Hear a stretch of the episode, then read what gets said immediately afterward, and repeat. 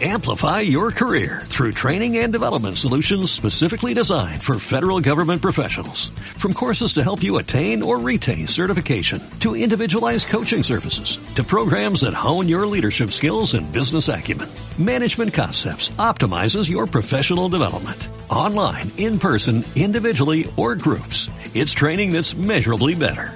Learn more at managementconcepts.com. That's managementconcepts.com. Radio Claret América presenta Sediento de ti, la palabra, fuente de vida, con el sacerdote misionero claretiano Tony Díaz. Reflexiones diarias del Evangelio. Aquí iniciamos. Bienvenidos hermanos a nuestras reflexiones bíblicas de las lecturas del día. Hoy es miércoles de la novena semana del tiempo ordinario, miércoles de la novena semana del tiempo ordinario. La primera lectura de hoy viene del libro de Tobit, capítulo 3, versículos 1 al 11 y 16 al 17. En aquellos días, Tobit, profundamente afligido, oró entre sollozos, diciendo, Señor, tú eres justo y tus obras también son justas. Siempre procedes con misericordia y lealtad. Tú eres el juez del mundo Acuérdate de mí, Señor, y ten piedad de mí. No me castigues por mis pecados, no tomes en cuenta mis faltas, ni las de mis padres. Porque desobedecimos tus mandatos, nos entregaste al saqueo, al destierro y a la muerte. Nos hiciste objeto de las murmuraciones, las burlas y el desprecio de las naciones entre las cuales nos dispersaste. Señor, tu castigo es verdaderamente justo, porque ni mis padres ni yo hemos cumplido tus mandamientos, ni hemos sido leales contigo. Haz de mí lo que quieras, Señor, quítame la vida, hazme desaparecer y volver al polvo, pues más me vale morir que vivir, porque me han llenado de insultos y estoy hundido en la tristeza líbrame ya, Señor, de esta desgracia. Envíame el descanso eterno y no te alejes de mí, pues más me vale morir que vivir sufriendo tantas desgracias y escuchando tantos insultos. Aquel mismo día, Sara, la hija de Raguel, que vivía en la ciudad de Ecbatana, en la provincia de Media, tuvo que soportar los insultos de una esclava de su padre, porque Sara se había casado siete veces, y Asmodeo, el malvado demonio, había matado a todos sus maridos apenas se acercaban a ella. Así pues, la esclava le dijo, Tú eres la, que estrangulas a tus maridos. Te has casado con siete y no has disfrutado a ninguno. ¿Por qué te desquitas con nosotras por la muerte de tus esposos? Vete a donde están ellos, y que nunca veamos ni un hijo ni una hija tuyos. Sara se entristeció tanto que comenzó a llorar y subió al segundo piso de su casa con intención de ahorcarse. Pero reflexionó, no lo haré, no vaya a ser que la gente insulte a mi padre diciendo que su hija única, tan querida, se ahorcó de dolor y sea que y sea yo así la causa de que mi padre se muera de, de tristeza. Más vale que no me ahorque, sino que le pida al Señor que me envíe la muerte para que no tenga que escuchar ya tantos insultos durante mi vida. Entonces levantó sus manos hacia el cielo e invocó al Señor Dios. En aquel instante, el Dios de la gloria escuchó las súplicas de Sara y de Tobit, y envió al ángel Rafael a curarlos, a Tobit quitándole las manchas blancas de los ojos, a fin de que pudiera ver la luz de Dios, y a Sara, hija de Raguel, librándola del malvado demonio Asmodeo, para darla como esposa a Tobías, hijo de Tobit, pues Tobías tenía más derecho a casarse con ella que todos los que la habían pretendido. Palabra de Dios. El salmo responsorial es el salmo 24 y el responsorio es, A ti, Señor, levanto mi alma. A ti, Señor, levanto mi alma. A ti, Señor, levanto mi alma. Mi Dios, en ti confío. No quede defraudada mi confianza, ni se burlen de mí mis enemigos. Nadie que haya confiado en ti ha quedado jamás decepcionado. Quienes a Dios traicionan por los ídolos, esos sí quedarán decepcionados. Descúbrenos, Señor, tus caminos, guíanos con la verdad de tu doctrina. Tú eres nuestro Dios y Salvador, y tenemos en ti nuestra esperanza. Acuérdate, Señor, que no que que sos eternos. Tu amor y tu ternura, según ese amor y esa ternura, acuérdate de nosotros. Porque el Señor es recto y bondadoso, indica a los pecadores el sendero, guía por la senda recta a los humildes y descubre a los pobres sus caminos. A ti, Señor, levanto mi alma. El Evangelio de hoy viene de Marcos, capítulo 12, versículos 18 al 26.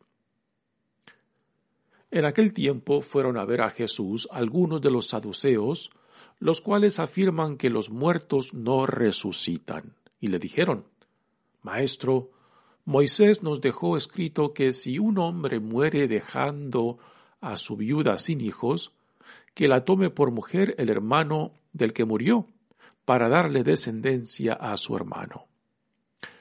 Había una vez siete hermanos, el primero de los cuales se casó y murió sin dejar hijos. El segundo se casó con la viuda y murió también, sin dejar hijos. Lo mismo el tercero. Los siete se casaron con ella y ninguno de ellos dejó descendencia. Por último, después de todos murió también la mujer. El día de la resurrección, cuando resuciten de entre los muertos, ¿de cuál de los siete será mujer? Porque fue mujer de los siete. Jesús les contestó, están en un error porque no entienden las escrituras ni el poder de Dios. Pues cuando resuciten de entre los muertos, ni los hombres tendrán mujer ni las mujeres marido, sino que serán como los ángeles del cielo. Y en cuanto al hecho de que los muertos resucitan, ¿acaso no han leído en el libro de Moisés aquel pasaje de la zarza en que Dios le dijo, Yo soy el Dios de Abraham, el Dios de Isaac, el Dios de Jacob. Dios no es Dios de muertos, sino de vivos. Están, pues, muy equivocados. Palabra del Señor. Muy bien, damos comienzo a nuestra reflexión de las lecturas de hoy y la primera lectura de hoy es la continuación de la de ayer, cuando encontramos a Tobit, que se queda ciego y después pues ah, acusa a su mujer Ana de que ese cabrito que le habían regalado de que quizás era robado, ¿no? Y entonces hacia el fin de la primera lectura, Ana, su esposa, pues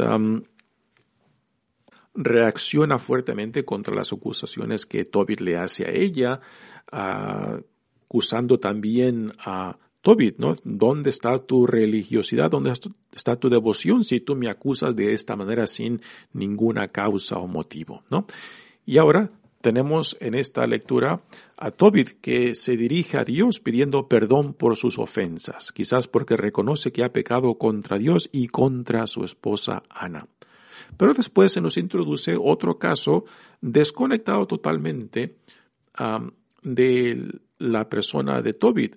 Se nos introduce a una mujer llamada Sara, hija de Raguel, pero que después, hacia el fin de la lectura, nos conectan a esta mujer con la familia de Tobit, particularmente con Tobías, el hijo, quien después se casará con esta mujer que se menciona en esta primera lectura.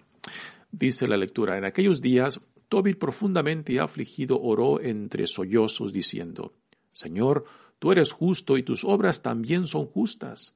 Siempre procedes con misericordia y lealtad. Tú eres el juez del mundo. Acuérdate de mí, Señor, y ten piedad de mí. No me castigues por mis pecados, no tomes en cuenta mis faltas ni las de mis padres. Así que aquí Tobit es obvio que está reconociendo su pecado. Quizás reconoce que ha insultado a su esposa, pero después conecta su propio pecado con los pecados del pueblo de Israel que se encuentra en el exilio, muy probablemente en Babilonia. Y, esta es la experiencia, la experiencia que describe Tobit ah, en esta oración que ofrece a Dios, pidiendo perdón de que Dios no lo castiga a él y a su pueblo.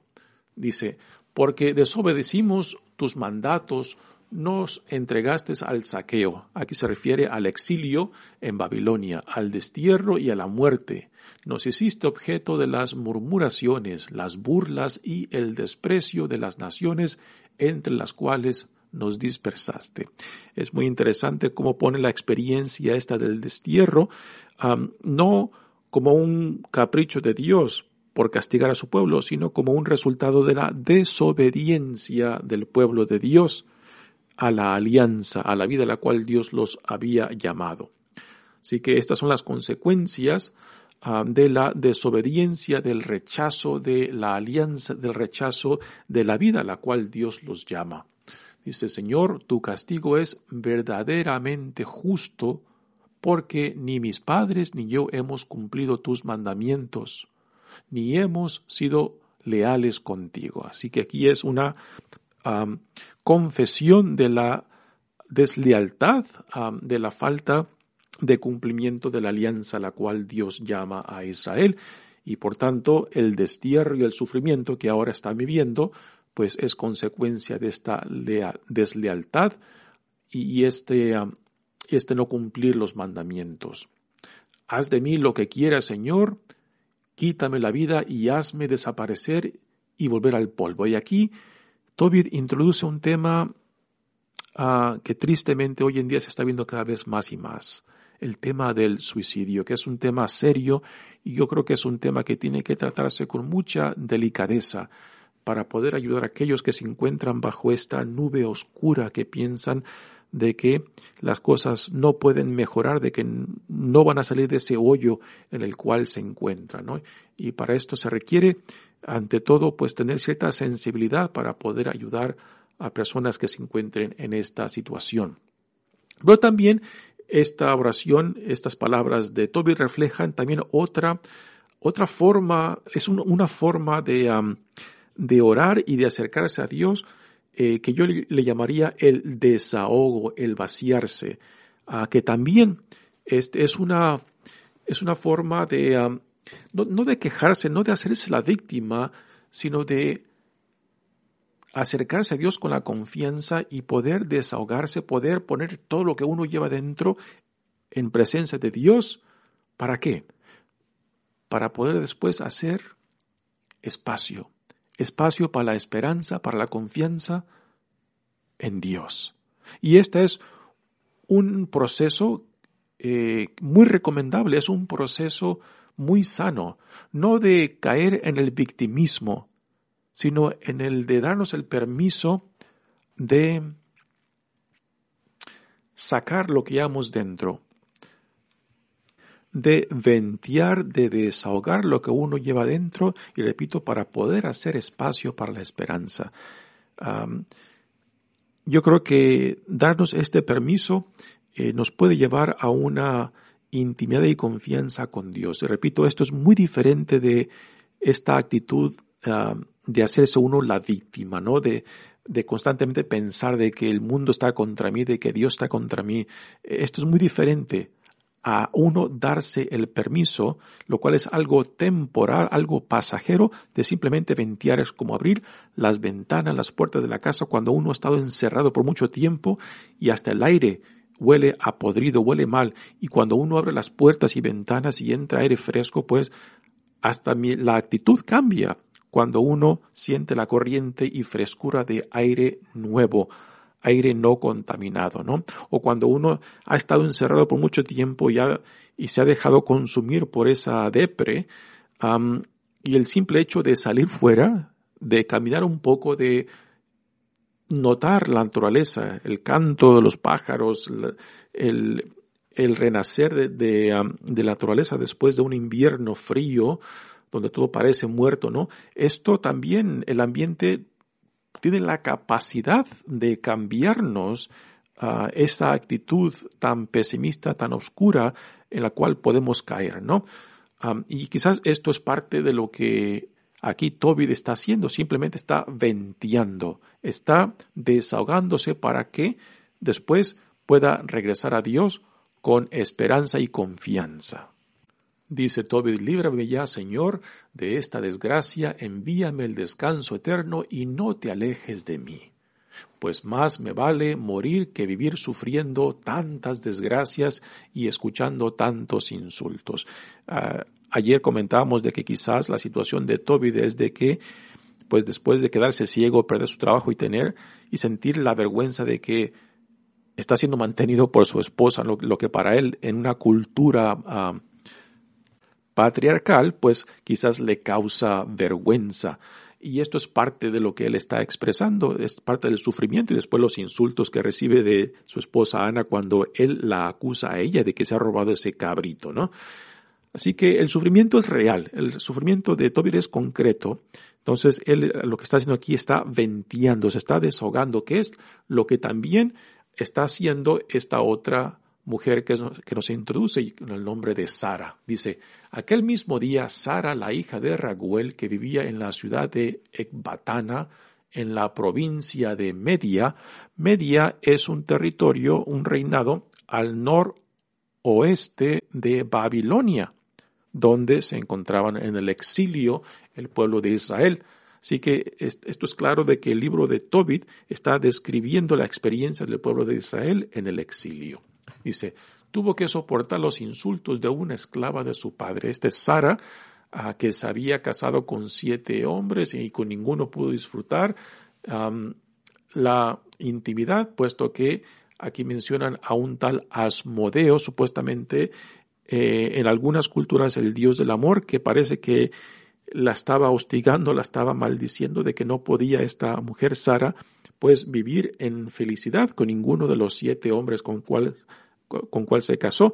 Y, el libro de Tobit pues interpreta de que este mal espíritu Asmodeo es el causante, el por qué Sara pues ha perdido a los siete matrimonios. Pero ella es acusada, es instigada por otras mujeres que le dicen, así pues la esclava le decía, tú eres la que estrangulas a tus maridos, te has casado con siete y no has disfrutado a ninguno. ¿Por qué te desquitas con nosotras por la muerte de tus esposos? Vete a donde están ellos y que nunca veamos ni un hijo ni una hija tuyos, ¿no? Pues son palabras fuertes, palabras de insulto y de humillación para, para esta mujer Sara, ¿no? Y a causa de estos insultos, pues también Sara le pide a Dios que le quite la vida, ¿no? También esta experiencia, pues difícil del, del suicidio. Y si alguien que esté escuchando esta reflexión pues se encuentra en ese lugar, ah, no permitas que te consumas en esta oscuridad.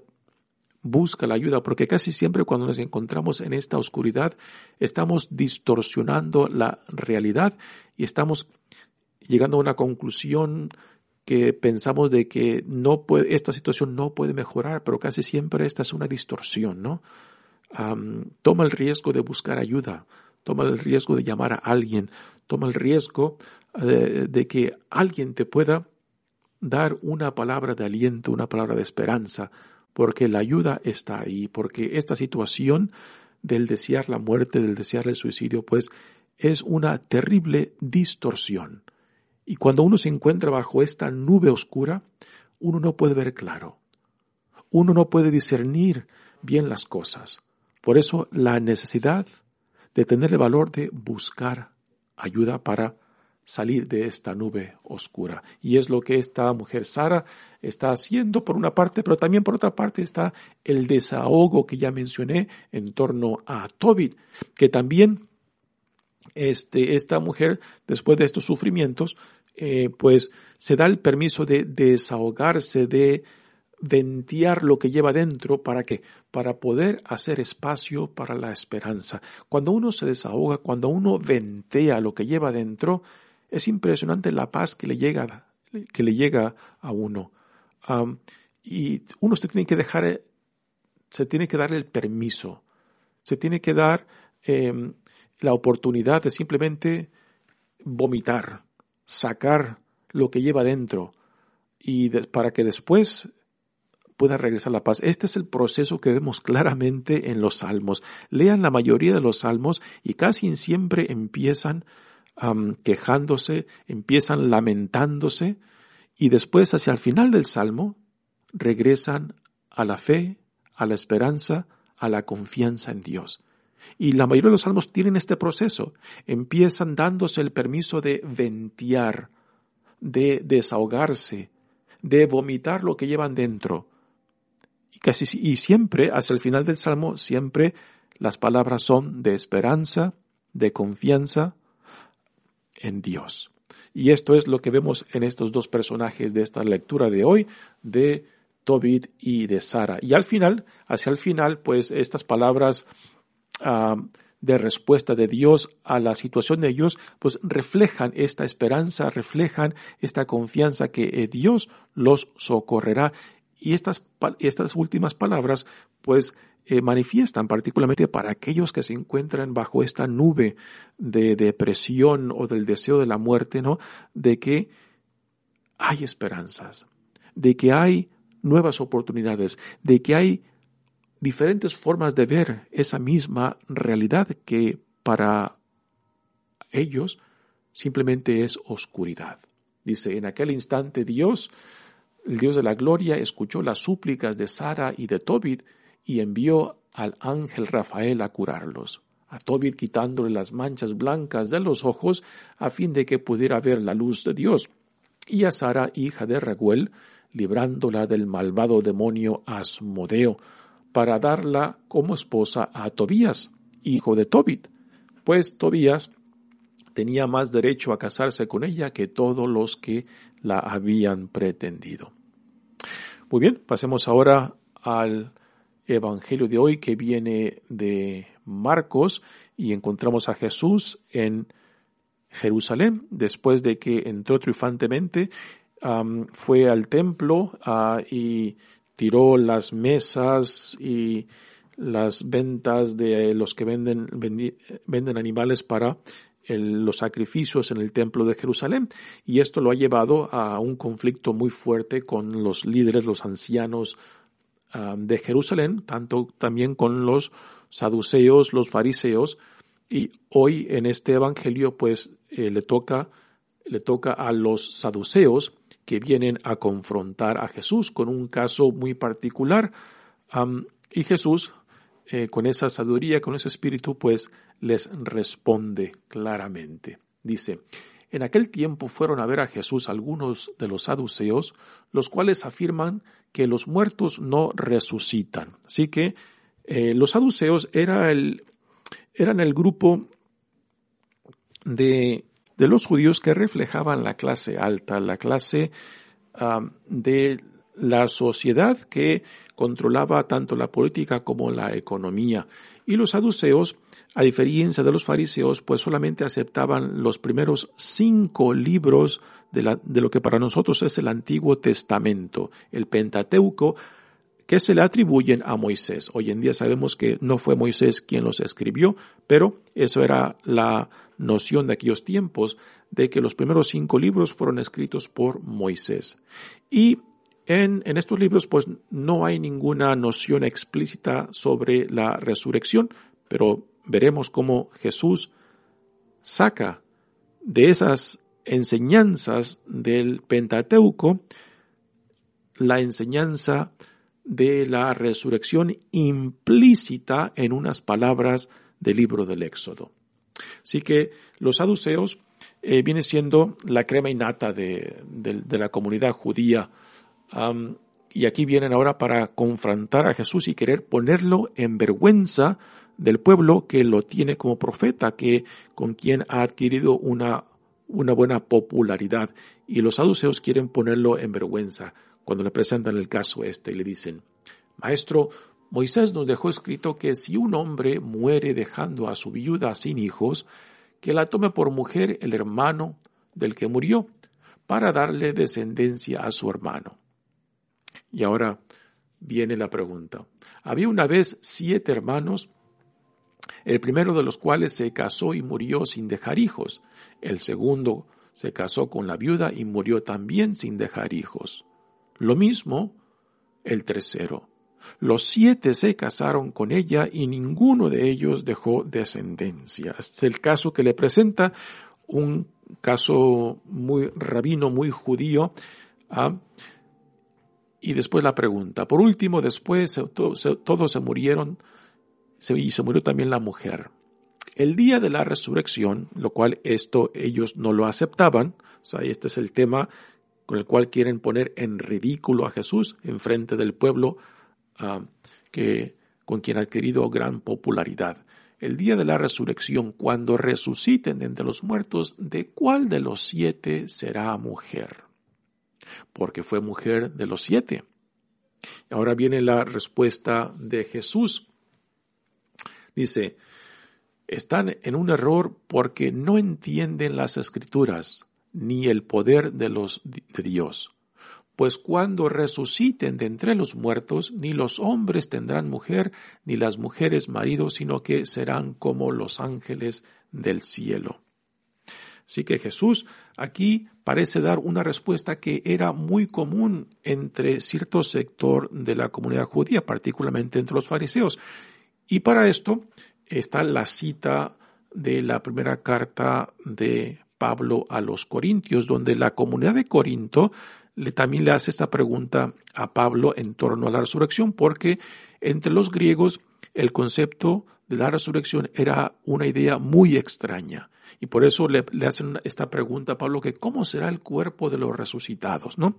Y Pablo, eh, en la primera carta a los Corintios, capítulo 15, del versos, versos 35 al 50, les da una respuesta muy similar a la que Jesús les da aquí a los saduceos.